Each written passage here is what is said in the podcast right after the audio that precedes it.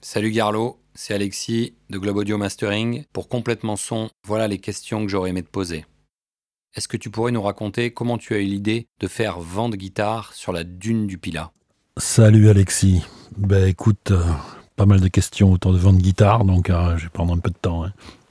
Euh, D'abord l'idée, ben, l'idée c'est que tu vas te balader à- euh, au bord de la plage, et puis tu as une guitare, et puis t'entends que, t'entends que euh, le vent génère du son dans, dans la guitare.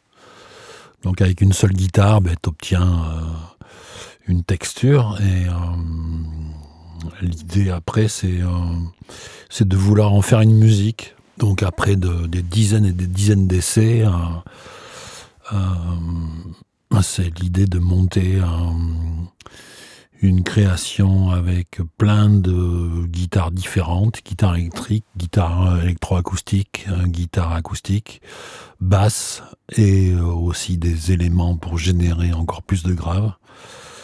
Et, euh, donc pas mal de temps pour, euh, pour pouvoir monter tout ça.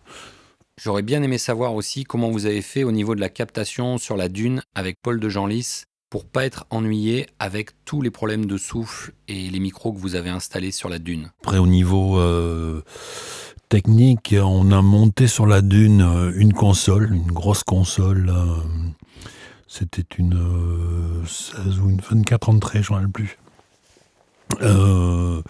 Et on a monté deux magnétophones à date. Donc on tournait sur, on enregistrait sur euh, 16 pistes en même temps. Euh, donc les guitares, euh, les guitares, bon le gros problème évidemment, comme tu dis, ça a été le, ben, le souffle et puis le, le- les impacts de sable. Euh, donc déjà sur les guitares acoustiques, on avait des, on avait espèces de, de morceaux de tissu qui étaient scotchés sur les rosaces pour pas que le vent puisse taper directement euh, le vent et le sable euh, ne pouvaient pas euh, taper directement sur les mic- micros des, guitares acoustiques. Micros des guitares acoustiques, c'était donc des, micros, collés à l'intérieur. Chaque les guitares acoustiques étaient reliées euh, 4 par 4 sur des boîtiers qu'on avait fabriqués.